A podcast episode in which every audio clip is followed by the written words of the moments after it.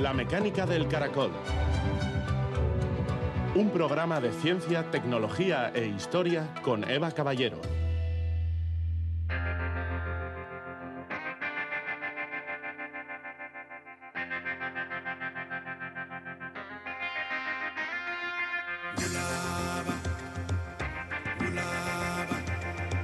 El conocimiento es la fuente más democrática de poder. Alvin Toffler, escritor.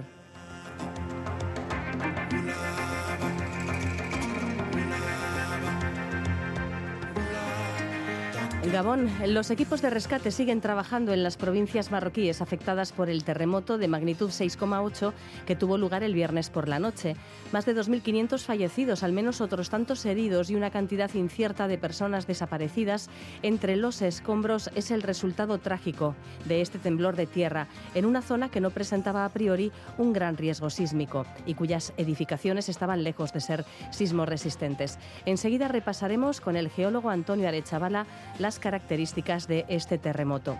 En la segunda parte del programa presentaremos el libro Cunnus, Sexo en Roma, en el que la historiadora Patricia González recorre diferentes aspectos de la visión del sexo y la sexualidad en una sociedad que hacía gala de unos valores morales muy estrictos, pero desde nuestra mirada actual mm, la contemplaríamos como llena de contrastes. Una sociedad, por ejemplo, en la que se expulsa a un senador del Senado por besar a su mujer en público y en la que la prostitución y el uso sexual de esclavos, esclavas y menores estaba a la orden del día. Hablaremos además de la importancia que alcanzó el comercio a gran escala por todo el territorio romano, el comercio del hierro, en el entorno de la ciudad de Oyaso, la actual Irún, y en otros lugares de Vizcaya y Pirineos se extraía el mineral del que esta floreciente industria. Comenzamos.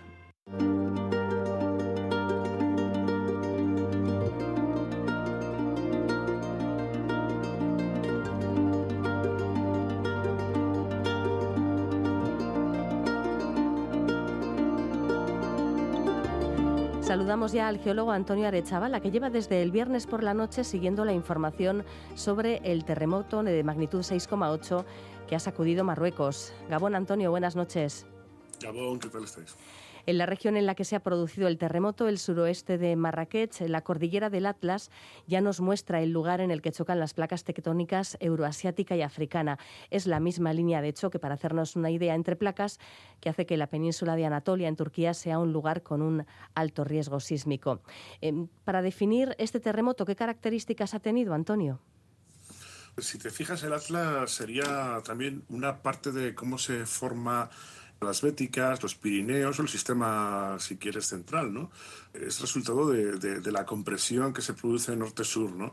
Así que, claro, tenemos una cordillera que tiene una dirección eh, noreste-suroeste y ahí pues hay unas cuantas fallas que, como bien dices, aunque están un poco alejadas de la zona de convergencia de las placas eh, africana y europea, pues se produce, sabemos que existían fallas, que posiblemente esta haya sido una que se conoce como la, falla del Atlas Norte, pero desde luego las características son de un terremoto de, foco no muy profundo, a unos 26 kilómetros de profundidad, y un gran, una gran sorpresa en cuanto a la magnitud, porque ha removido una superficie de prácticamente 30 kilómetros por 20 de profundidad. ¿no? Estamos hablando de, que incluso esa zona se podía llegar a mover en la zona más que más se ha podido deslizar, ¿no? en el centro, de donde se calcula más o menos que puede estar el epicentro o el hipocentro, em, de 1,5 metros. ¿no? Estamos hablando de una energía tremenda, ¿no? 6,8 es, eh, pues es un terremoto ya pues muy fuerte, ¿no? muy grande y con características catastróficas. El hecho de que no sea un terremoto muy profundo guarda relación con el nivel de destrucción que ha ocasionado. Sí, siempre, siempre los terremotos que son poco profundos son mucho más dañinos que los terremotos que se producen en focos a igual a 100 kilómetros de profundidad, en zonas de subducción, por ejemplo, ¿no? Eh, y es simplemente por el hecho de que la capa de roca que pueda amortiguar las ondas y, y por supuesto las más mortíferas eh, todo el impacto que se produce en superficie, donde nosotros tenemos nuestros ecosistemas, nuestras ciudades, pues cuanto más cerca, pues peor para nosotros, ¿no? Se han producido unas 45 réplicas, ¿se va disminuyendo su intensidad o quizás puede ocurrir, como pasó en Turquía, que una de las réplicas sea especialmente fuerte otra vez y cause un nuevo desastre sobre el ya ocasionado? Han pasado muy poco tiempo desde que tenemos los datos de, de la noche, lo que, realmente para lo que era la hora española fue 10 11 minutos pasadas la, la, medianoche, es decir, ya del día 9, aunque en hora marroquí o canaria era del día anterior, eran las 23.11.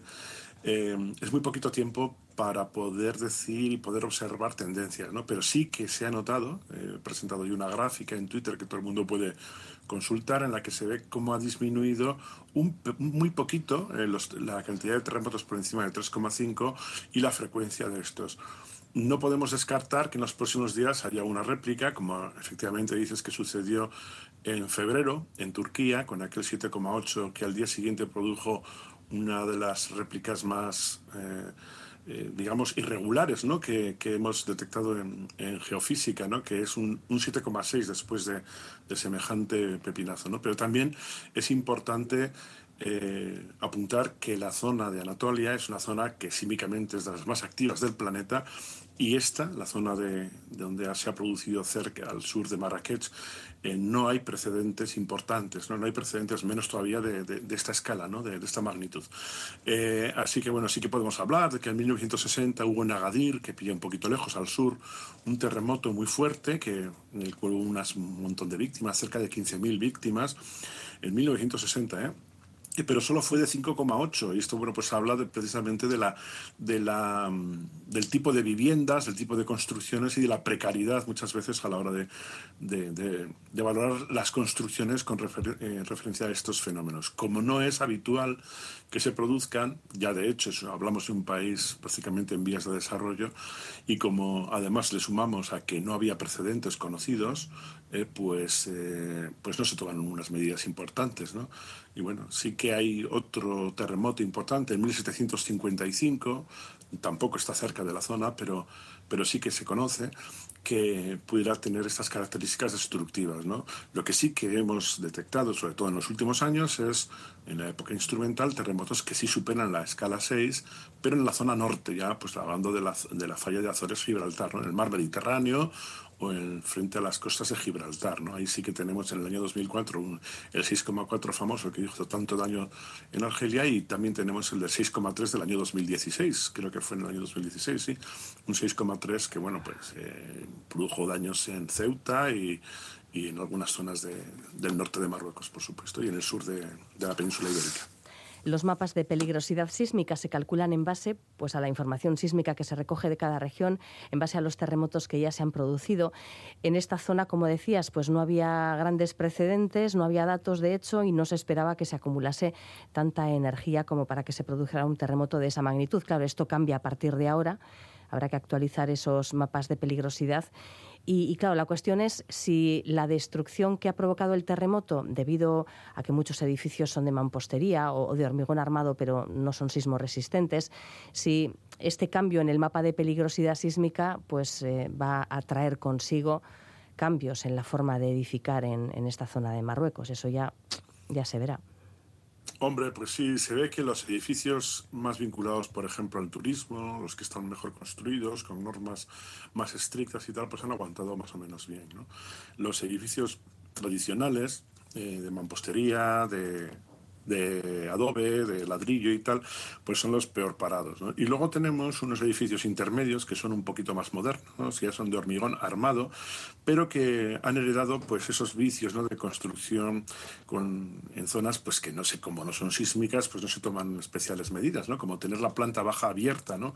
Eso es una configuración urbana que hemos visto por prácticamente todo el mundo, incluso en zonas sísmicas, ¿eh? incluso en Japón, ¿no? Eso la, la, lo que es la planta débil baja o esas asimetrías importantes que, bueno, eh, también estudiamos ya, en, por ejemplo, en Lorca, ¿no? en el año 2011, y vimos que son letales en zonas donde hay terremotos. Bueno, pues aquí, en la revisión que hemos hecho a través de, de fotografías, a través de, de vídeos que nos han enviado, pues vemos que, que, se ha producido exactamente lo mismo, ¿no? Es decir, esta pasa siempre. Siempre hacemos informes después de cada terremoto de cuáles son aquellas configuraciones urbanas que no hay que, que, que dejar que proliferen, pero da igual. O sea, al siguiente terremoto volvemos a hacer el mismo informe y vuelve otro terremoto y volvemos a hacer el mismo informe y siempre estamos detectando la misma configuración urbana letal y, y prácticamente no se toman medidas. Ya.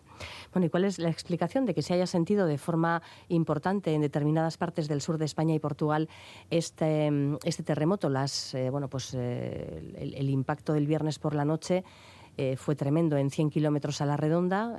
se dejó sentir, evidentemente, al norte de Marruecos, pero también en el sur de la península ibérica. ¿Esto a qué se debe?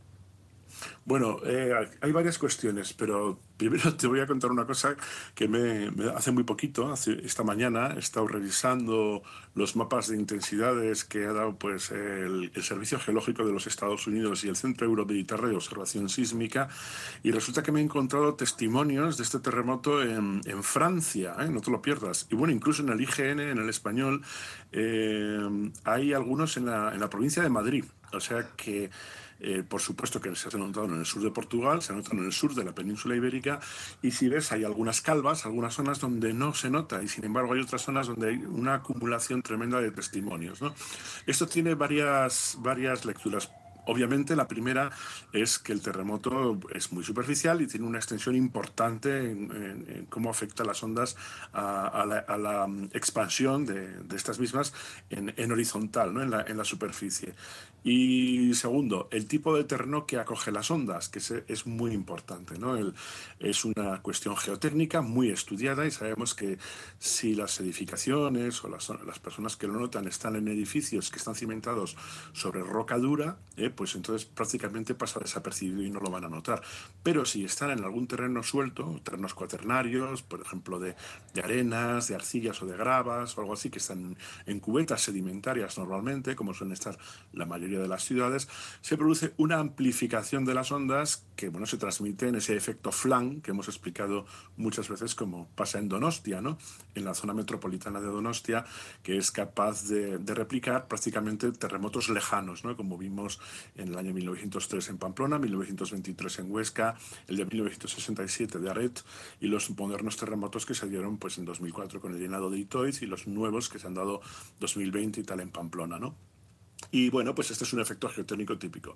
Y una tercera explicación podría venir del hecho de que, claro, se aglutina muchísima gente y entonces pues hay mucha gente que lo nota. Normalmente en zonas abiertas, donde no vive prácticamente nadie, no vas a encontrar testigos que te digan si lo han vivido o no. Así que cuanto más densa sea la población, mayor cantidad de testimonios y de, y de datos que tenemos sobre intensidad. De este tipo de terremotos se pueden producir en el sur, sureste de la península ibérica.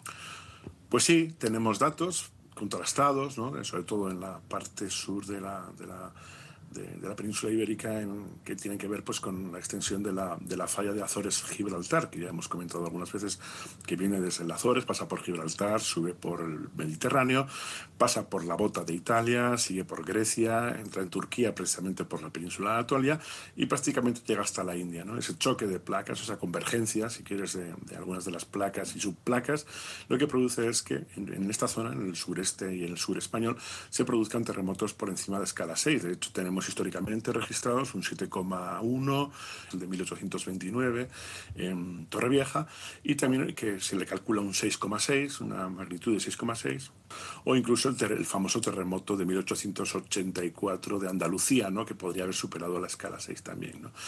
Nosotros en la zona pirenaica, aunque hace ya 270 años, casi tres siglos, ¿no? que no, no se pueden, se han datado en aquella época, hace mucho, que hubo terremotos, dada su, su intensidad, que pudieron llegar a magnitudes que estén entre 6 y 7. ¿no? Y bueno, ya te digo, el último fue hace más de, de 270 años, con lo cual, bueno, sabemos que han existido. ¿no? Bueno, pues eh, hasta aquí la información eh, geológica sobre este terremoto de magnitud 6,8 que sacudió Marruecos el viernes por la noche. Seguiremos a partir de ahora, que evidentemente pendientes de las réplicas. Ojalá no haya, no haya ningún nuevo susto en, las próximas jornadas. Y sobre todo, y es ahora lo más importante, siguiendo la información de eh, las operaciones de rescate que se siguen produciendo y siguen apareciendo personas con vida, afortunadamente, en estas labores de rescate. El balance total de daños, pues ahora mismo es imposible. De hecho, si recordamos el, terrible terremoto que afectó a Turquía y a Siria en eh, febrero, pues eh, somos conscientes de que el balance final llegó muchísimo más tarde, ¿verdad? Cuando ya se pudieron hacer los cálculos. De hecho, en Turquía, porque en Siria creo que ni siquiera hemos podido tener datos fehacientes de víctimas y de número de heridos. Bueno, pues em, fenómenos naturales que, ocasionan una, gran devastación. Antonio Arechavala, como siempre un placer charlar contigo. Buenas noches. Buenas noches, Sabón. La mecánica del caracol. Historia para insomnes.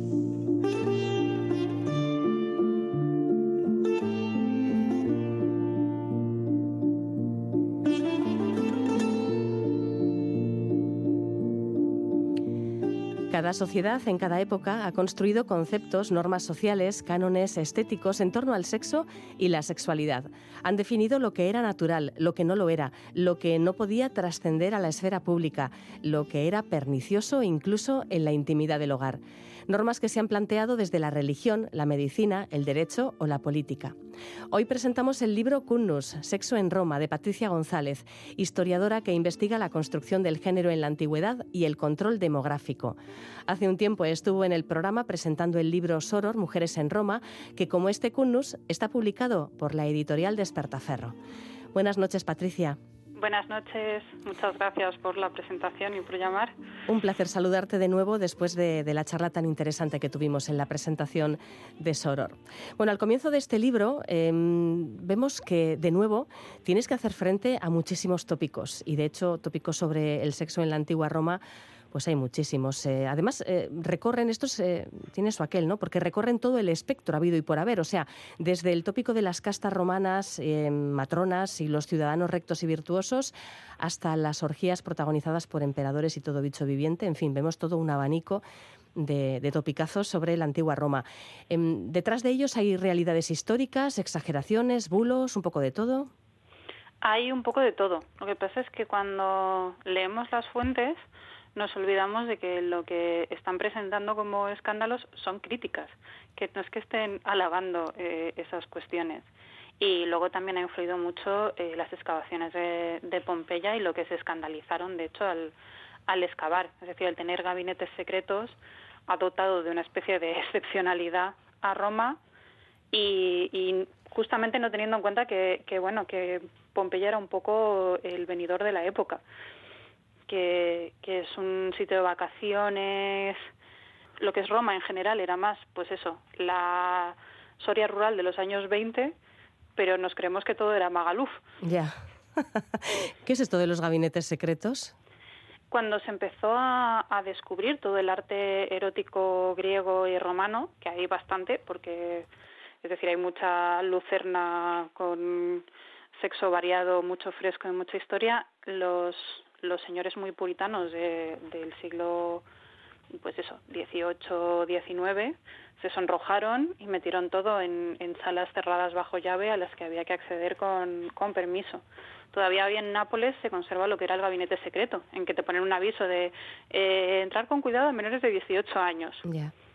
Y de hecho eso marcó mucho el inicio de la historia de, de la sexualidad, porque claro, los primeros que publicaron sobre sexualidad romana eh, tuvieron que hacerlo con seudónimo, porque esto arruinaba tu carrera por pervertido. Ya, ya. Para hacer este libro has recurrido fundamentalmente a fuentes de la época. Sí, sí, es decir, otra de las cuestiones es que aparte de que hemos leído mal muchas cosas, porque las hemos leído de forma muy literal, es que no leemos todo, es que hay que buscar para poder encontrar, porque si no hay muchas cosas que te dejas. Y luego además mucha arqueología, porque cuando bajas un poco a la cotidianidad, a los grafitos, etcétera, etcétera, de repente te sale otra sexualidad, la sexualidad cotidiana, de los poemas de amor, de los celos, con lo cual hay que saber mirar, hay que saber mirar y hay que querer ver las cosas. Pero están, o sea, estar está. Hay muchísimas fuentes sobre el tema. Sí, sí. Bueno, algo que, resulta muy evidente cuando pensamos en la antigua Roma es eh, bueno, pues la cantidad de, esculturas desnudas, de personas desnudas que, que han llegado hasta nuestros días. ¿no? Y esto nos lleva a pensar en la visión del cuerpo, en, la forma en la que se valoraba la belleza y se deploraba lo que se consideraban defectos físicos. ¿Cómo eran los cánones estéticos de esta gente? Hay algunos que nos sorprenden porque nunca tendemos a pensar, por ejemplo, que los, que los cánones estéticos van a ser diferentes en, en otras sociedades. Por ejemplo, que les gustasen los penes pequeños porque eran moderados, pero también que, por ejemplo, los muslos fueran zonas eróticas porque la sexualidad era, era diferente. También es cierto que igual hemos sobrevalorado el tema de los desnudos, porque los desnudos tienen muchísima carga de moralidad. Los desnudos masculinos son heroicos y los femeninos son eróticos. Entonces, para que una mujer saliera desnuda tenía que ser una diosa o una prostituta.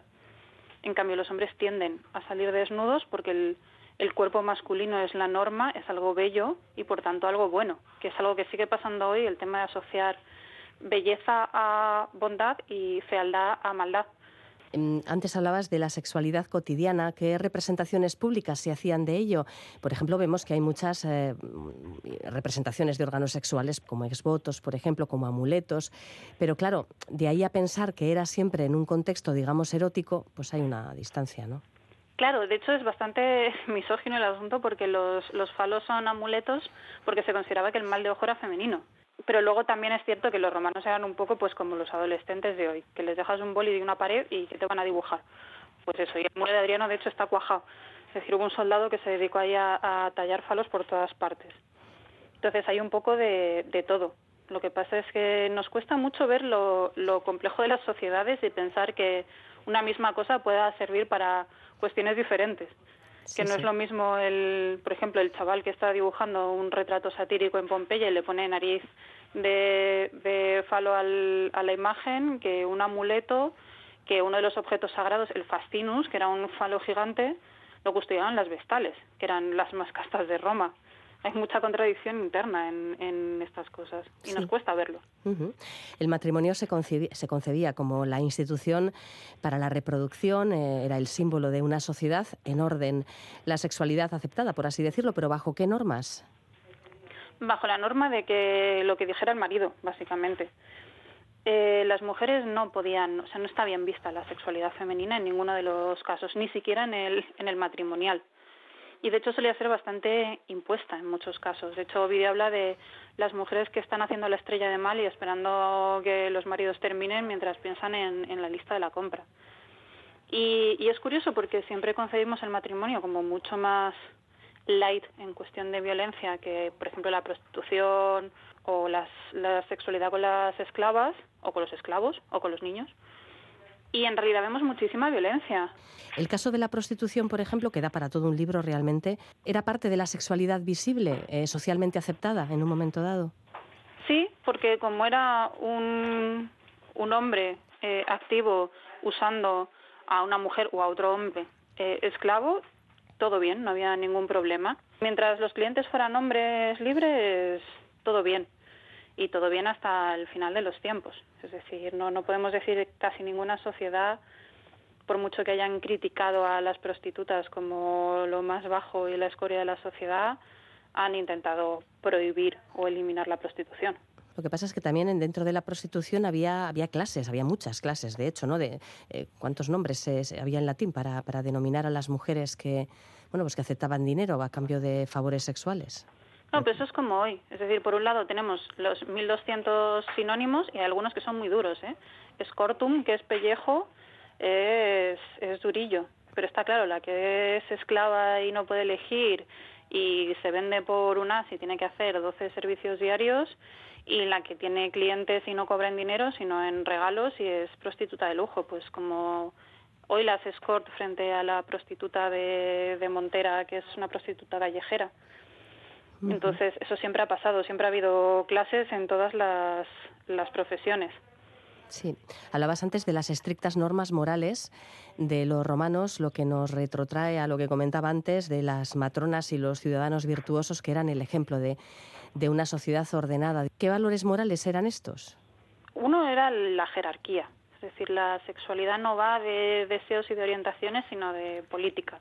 La frase esta de todo es sexo salvo el sexo, que es poder, pues esto los hombres tenían que ser activos, tenían que ser siempre quien penetraba, las mujeres no podían tener sexo fuera del matrimonio eh, de ningún tipo y luego la moderación.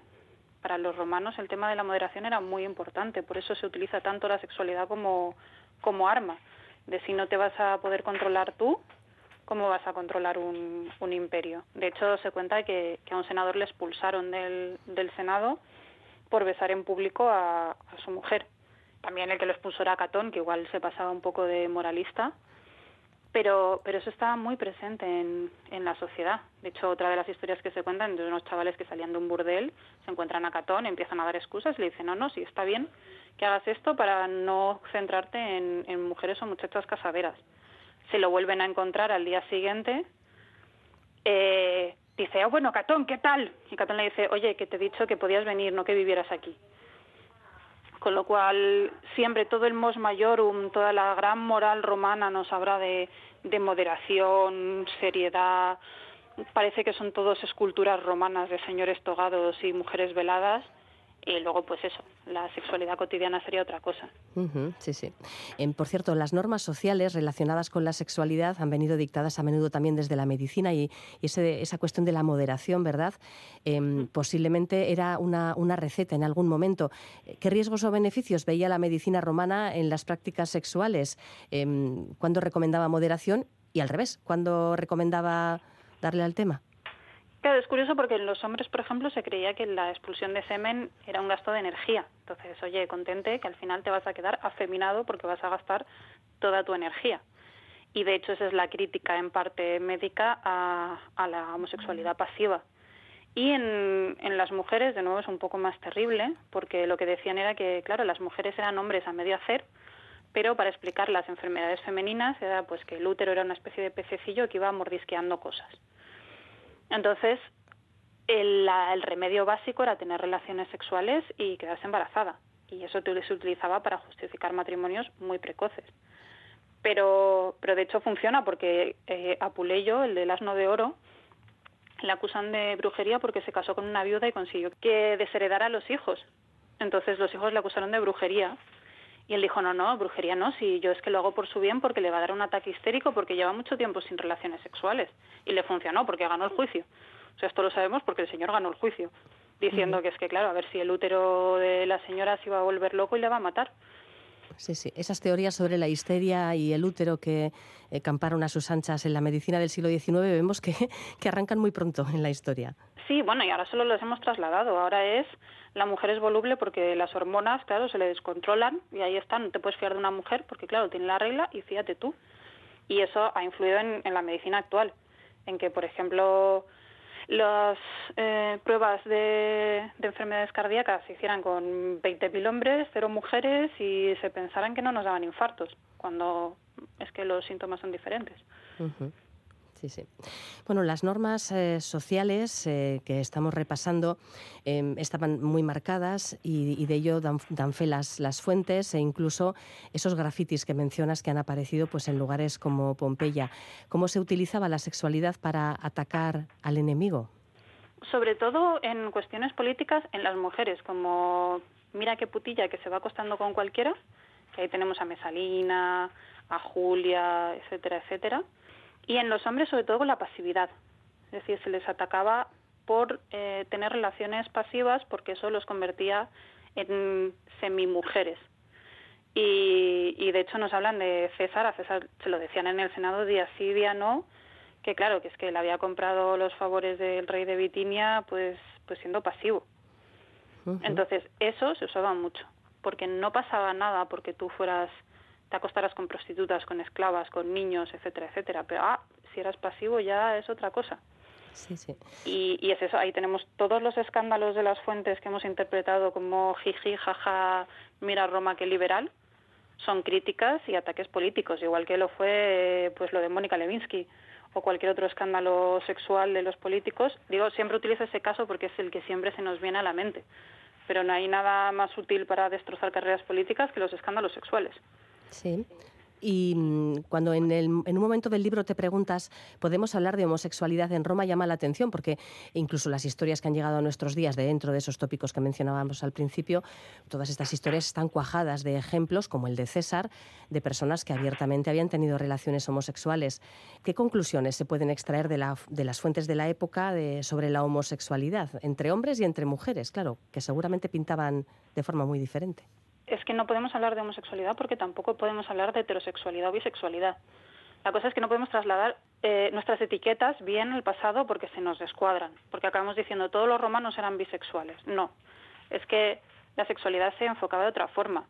Lo curioso es que cada vez que se habla de prácticas homoeróticas, se habla de propaganda y cuesta un mundo hacer un libro o un artículo sin que te llamen de todo, pero nadie se plantea que, pues eso, que tampoco existía la heterosexualidad en, en Roma, ni nadie habla de propaganda cuando se saca un libro o un artículo sobre matrimonio romano o relaciones heterosexuales.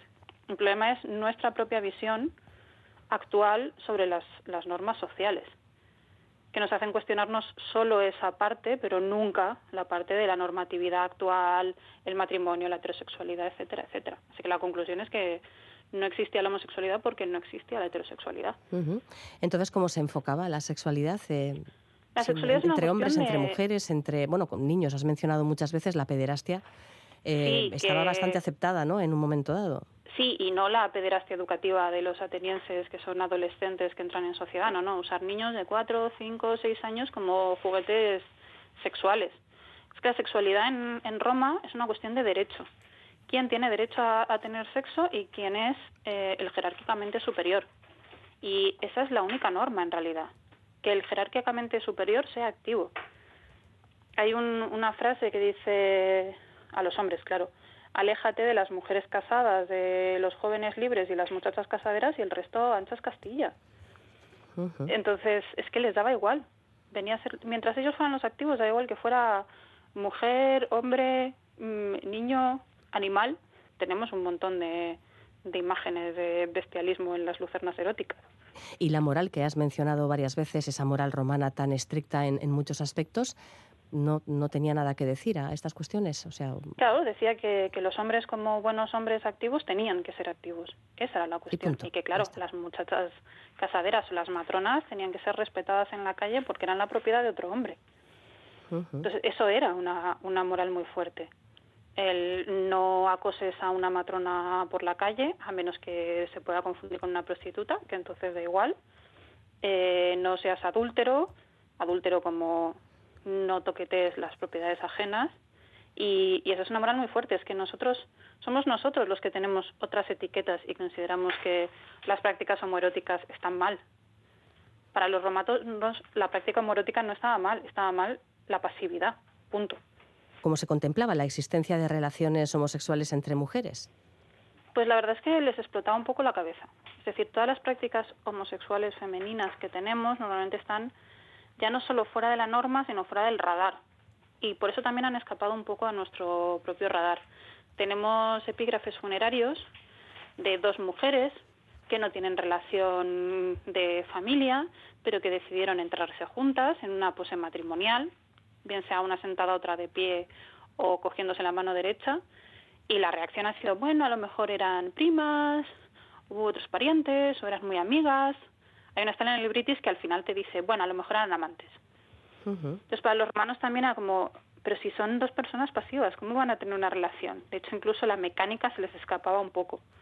Y, hay un poema que acusa a una mujer, pues igual es que tiene un clítoris muy grande y puede penetrar a la otra. Pero aún así, bueno, decían, las llamaban tribades, que es, un neologismo sobre, eh, sobre el griego, que quiere decir frotadoras pero tenemos, tenemos, tenemos bastantes lesbianas en las fuentes y en, la epigrafía y hemos hecho un gran esfuerzo por no verlas.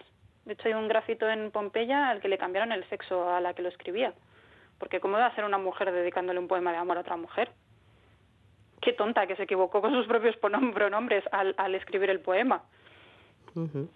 Sí, sí. En, el capítulo de la religión hablas de, ese eh, dilema entre la pureza y la, y la impureza que se consideraba desde el punto de vista religioso, que vaya, vaya en el panteón romano, en fin, el tema sexual, definición de todo también, literalmente. Em, pero que se consideraba absolutamente impuro desde su, desde su ámbito religioso, por ejemplo. Poco. Lo que pasa es que los romanos tienen un concepto de impureza como mucho más eh, como nosotros los gérmenes.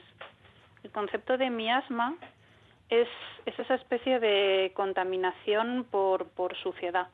Pues, el, sexo contamina, pero también la sangre menstrual, también la sangre de los partos, también la muerte, pues lo que hacían era purificar. Lo que pasa es que eso luego se unió con el concepto de impureza eh, judeocristiano y la liamos. Porque entonces de repente había mujeres que después del parto no las podían enterrar en, sagrados y se morían porque no habían pasado por una purificación, em, la sangre menstrual aún peor, no se podía tener sexo antes de ir a la iglesia, eh, se fue implementando lo que es la castidad del sacerdocio, pero para los romanos era una impureza muy, muy eso de contaminación como de gérmenes, salvo el caso de las vestales, que ahí sí que hay una cuestión de no puedes tener sexo de ninguna forma porque si no te enterramos viva, que lo sepas. Pero es un caso muy, muy, muy particular y de un sacerdocio muy, muy extraño que se sale del, del binarismo de género completamente. ¿Qué ocurre en Roma cuando empieza a expandirse el cristianismo en su seno? Su seña de identidad básica fue la pureza. Entonces se volvieron muy, muy, muy especialitos con el tema de la sexualidad no reproductiva, hasta el punto de que se llegaron a castrar algunos, cosa que a los gobernadores romanos también les explotaba bastante la cabeza, porque estaba prohibida la castración en, Roma. Entonces le llegaba un cristiano al gobernador diciendo, mira, es que necesito un permiso especial porque en mi libro dice que habrá quien se haga un eunuco por el reino de los cielos. Imagina al gobernador romano mirando a ese tipo diciéndole, eh, no, no puedes. Entonces, de repente todo sexo no reproductivo se convirtió en pecado y como se convirtió en pecado, se convirtió en delito también. Y, ese fue el, problema del cristianismo. Aún así hay mucho mito sobre la implementación real de estas ideas, porque hubo grupos muy radicales, pero luego en la media nos encontramos de nuevo un uso de la sexualidad bastante más amplio del que podíamos imaginar. O sea, nos vamos al románico del norte de España, la media, y vemos un montón de, canecillos en las iglesias abiertamente sexuales y no siempre representan al pecado. Muchas veces tienen otro tipo de simbología, de fertilidad, etcétera, etcétera. Entonces hay que tener cuidado ahí también con, con lo que son las primeras fuentes de los cristianos que tienen que defender su enorme pureza sexual, también porque había una cierta propaganda de que se dedicaban al incesto y a las orgías nocturnas, como pasó con las bacanales, pero, pero sí. Y es curioso también cómo se mezcla el, el tópico de los romanos degeneraron con orgías y demás eh, al final del imperio y por eso cae el imperio, muy cargopena y a, a, saco, mientras era justo lo contrario, que se estaba volviendo la sociedad eh, todavía más cerrada en, en, esos temas. Hay muchos tópicos que se disuelven eh, a medida que vamos avanzando en la lectura de este libro. Para terminar, Patricia, ¿Qué nos eh, dice este trabajo sobre la sexualidad romana, sobre una sociedad pues, que nos sigue causando auténtica fascinación hoy en día? Sí, es, es curioso cómo nos causa fascinación, pero escondemos habilidosamente bajo la alfombra todo lo que no queremos ver, porque siempre que se habla de Roma, más allá de los tópicos de orgías y demás, que en el fondo a la gente no le parecen tan mal, se no, piensa, te he pues, preguntado por las orgías. ¿Había orgías en Roma? A ver, las había como las hay hoy no es que fuera lo más aceptado del mundo, que es que además los pobres romanos se comen la cuestión eh, griega. Los atenienses sí se dedican a emborracharse y hay prostitutas en los banquetes y tienen las mujeres fuera, pero los pobres romanos que se llevan a la esposa al banquete, pues, pues igual orgías no mucho. De hecho, eso se critica cuando Augusto se dedica a llevarse a las mujeres de los senadores y devolverlas despeinadas y con las orejas rojas es, es, un elemento de crítica, con lo cual en realidad los banquetes deben ser bastante más sosos de lo que nos pensamos. Ahora que aparte de subir orgías, pues evidentemente, como las hay hoy. Ya, ya, ya. Perdona, que te he interrumpido. Estábamos hablando de lo, de lo que nos dice em, eh, la investigación sobre la sexualidad romana, sobre, sobre una sociedad, cómo, cómo podemos entenderla, cómo podemos... Eh, dibujarla, ¿no? O cómo, la podemos caracterizar a partir de... Es que la, la relación que existe sobre, mm, o la, la, actitud ante la sexualidad nos dice mucho, ¿verdad?, de una sociedad. Sí, y además de eso, decíamos, de, una sociedad que hemos idolatrado, con lo cual es muy complicado, porque parte del problema de, de trabajar estas cosas y que la gente se echa el cuello es que la construcción de nuestra sociedad occidental, la construcción identitaria, es Grecia y Roma. Pero claro, esa Grecia de filósofos, esa Roma de soldados y acueductos, y no la Roma de un niño desnudo en la boda de Augusto y Livia, o, de los bajos fondos, o, o pues eso, de la prostitución infantil. Ni de César siendo pasivo, que es la mayor inclusión forzada y ahí no se dice nada.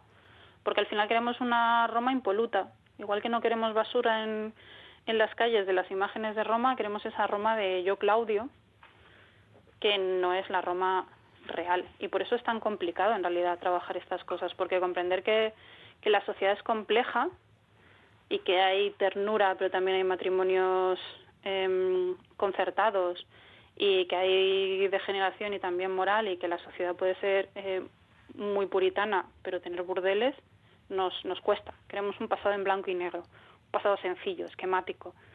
Necesitamos una serie de televisión, no, no un mundo complejo que nos retrotraiga a problemas que seguimos teniendo y que hemos heredado. Bueno, pues eh, Cunnus, Sexo y Poder en Roma, es el último libro de Patricia González Gutiérrez, publicado por la editorial Despertaferro, un libro que nos traslada a un mundo, bueno, pues que, como vemos eh, tiene una gama de, colores eh, inmensa, nada de, nada de tópicos. Gracias Patricia, hasta otra ocasión. Hasta otra, muchas gracias a vosotros.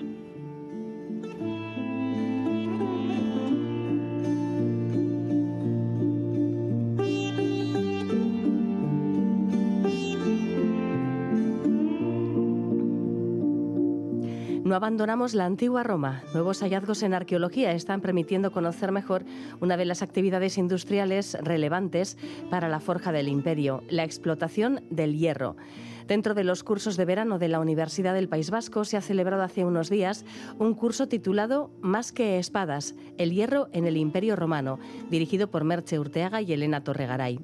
A medida que Roma se expandía y localizaba nuevos yacimientos mineros, puso en marcha focos industriales para producir lingotes, que luego eran conducidos a gran escala por las rutas comerciales del vasto territorio romano. Durante este curso, Merche Urteaga, técnica en arqueología de la Diputación Foral de Guipúzcoa, nos explicó la importancia que tenía este metal para fabricar herramientas y armas, para la construcción de edificios y de la red viaria y para la navegación. ¿Qué últimas aportaciones ha realizado la arqueología en la investigación del proceso de extracción del mineral, en la producción de los lingotes de hierro, por ejemplo? Que es un tema, sobre todo, que está ahora de actualidad, el conocimiento, o sea, la importancia del hierro en la economía y en otros aspectos del mundo romano, e, eso, e, esa nueva visión viene directamente de la arqueología. Son los descubrimientos recientes, pues por ejemplo los 22 pecios que, que, se han descubierto a partir de los años 90 en la desembocadura del Ródano, que vienen cargados con barras de hierro. Y el contar con semejante botín arqueológico, pues ha permitido eh, conocer en algunos casos la procedencia, eh, bien selladas esas barras. Entonces es una gran aportación de la arqueología que modifica un poco la, visión tradicional de la economía de, Roma y de otros aspectos de, ese gran, gran imperio. Entonces la, arqueología, las aportaciones de la arqueología, los registros arqueológicos son la clave en estos momentos para la, la mejora de, para esas nuevas informaciones que modifican también en gran medida el conocimiento que tenemos de Roma. Por ejemplo, los lingotes se marcaban de alguna forma, se puede seguir em, el lugar del que venían, se puede averiguar. Mm, más que lingotes, una precisión y un matiz que, hace, que ha hecho también este curso es que hablemos de barras de hierro, porque el, el cobre sí viene en, lingotes porque se funden y se funden en un molde, mientras que el, hierro se comercializa en barras, en barras que, se han obtenido en forja.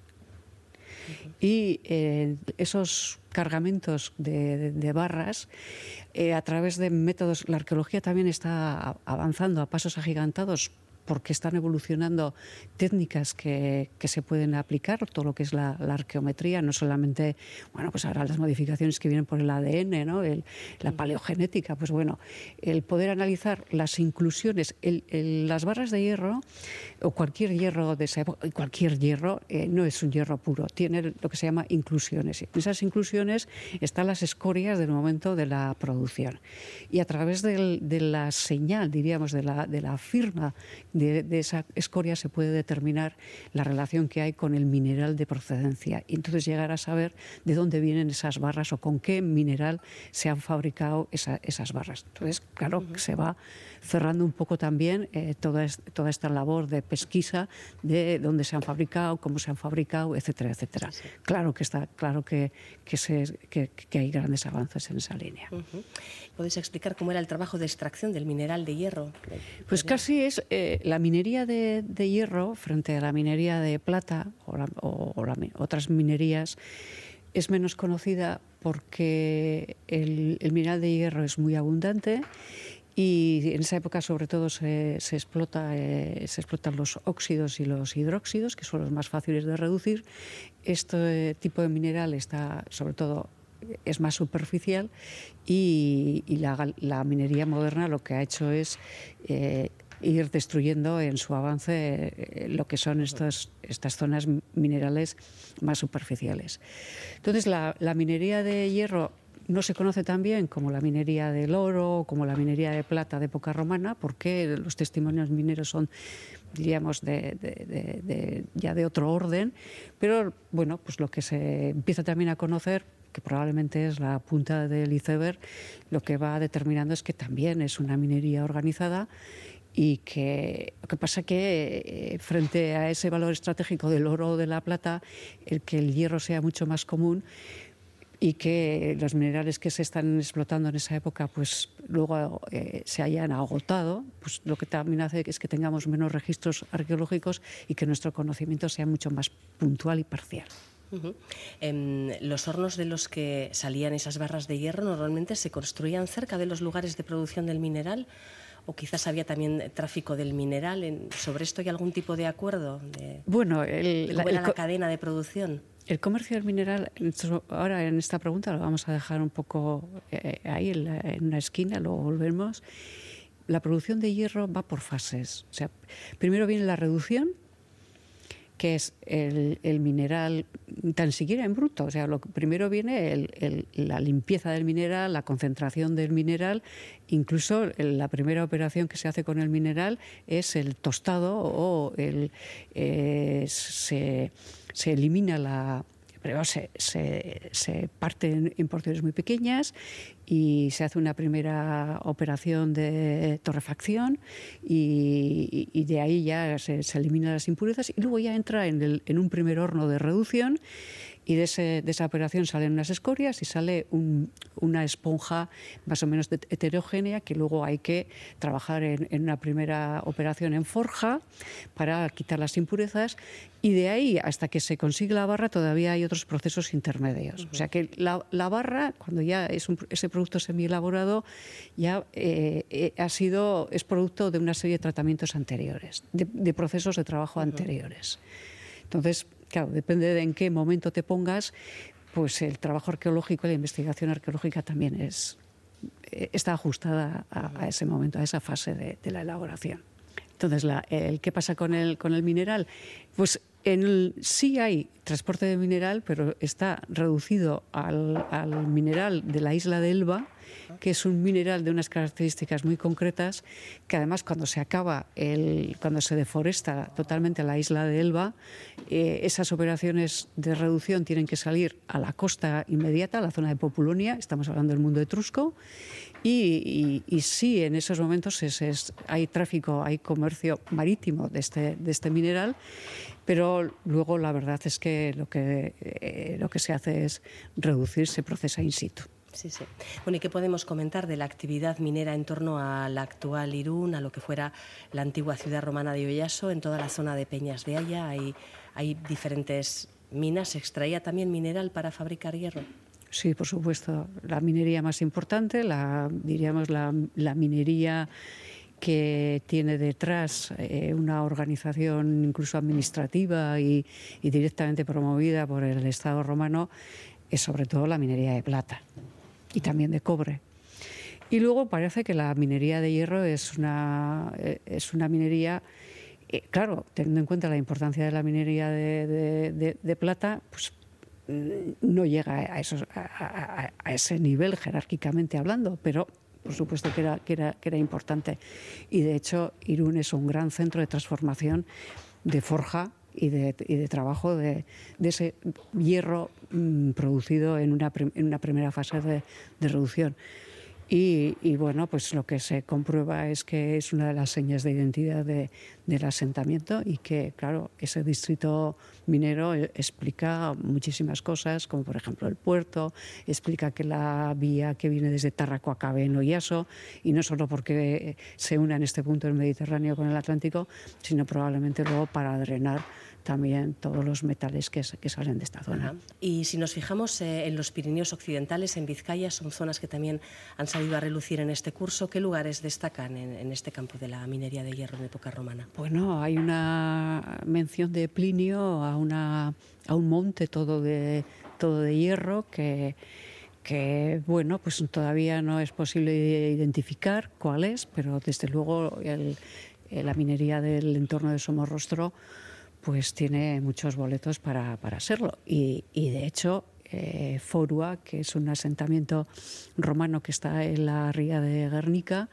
eh, es también un centro que, que se define por, por la actividad de, transformación, de forja, pero luego en, en otros lugares ligados a, a, a este foco de, de Somorrostro hay también una, una gran manifestación arqueológica de escoriales, unos escoriales impresionantes que se conocen mínimamente en términos arqueológicos, que han empezado a datarse, por ejemplo, en el embalse de Oyula, pues ahí hay unos primeros registros arqueológicos en torno al siglo IV, pero es que esos escoriales eh, datados de esa manera quiere decir que, que son producto de una actividad de época romana. Sí, eh, ¿podemos hablar de una actividad eh, continua en el tiempo mientras eh, hubo presencia romana o hay zonas en las que bueno, fueron momentos muy concretos? No lo sabemos todavía. Eh, es un tema de investigación. Mm relativamente nuevo. La minería del hierro de este famoso monte que, cita Plinio, pues tan siquiera eh, está re reconocida.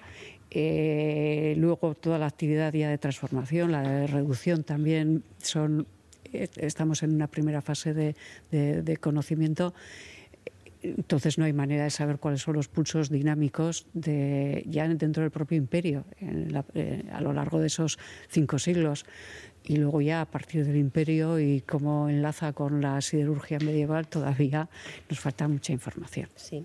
Eh, estas minas de hierro explotadas en época romana continuaron eh, en funcionamiento tras la desintegración del imperio. Sabemos que hay minería de hierro aquí en el distrito de Oyaso hay minería de hierro no muy lejos, por ejemplo, en la zona de Baigorri, eh, al otro lado de, los, Pirineos. Y, por ejemplo, en la zona de Baigorri, la minería y la siderurgia están atestiguadas hasta el siglo III después de Cristo. No con posterioridad.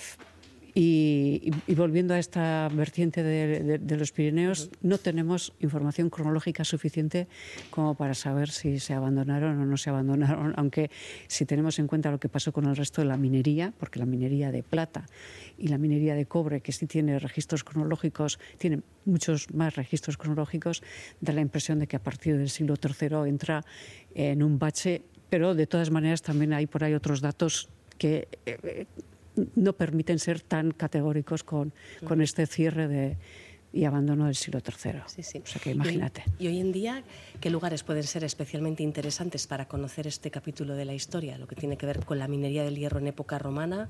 En el Museo Iaso, pues, pues por ejemplo, eh, hay un, toda una unidad que trata el, el registro arqueológico de un herrero en, la, en una calle que está junto al museo, el herrero de la calle Veraqueta. Ahí se puede ver perfectamente cómo trabajaba un, un herrero en aquella época haciendo clavos. Están los yunques, está la vasija con sus tachuelas y, luego, como no, en, en, en, Arditurri, en lo que es el centro de interpretación, pues se puede ver el, las, explotaciones mineras donde bueno, el hierro está presente pero también aquí en la zona de, de Larla, en Baigorri, hay unidades didácticas que están preparadas por, por el municipio para, en plan didáctico y, y también son, la verdad, que muy elocuentes en su pedagogía. Pues una recomendación interesante para visitas culturales. Gracias por acompañarnos un día más en este tiempo que dedicamos cada noche de lunes a viernes a la actualidad científica, las novedades tecnológicas y a la investigación histórica. Agor. table,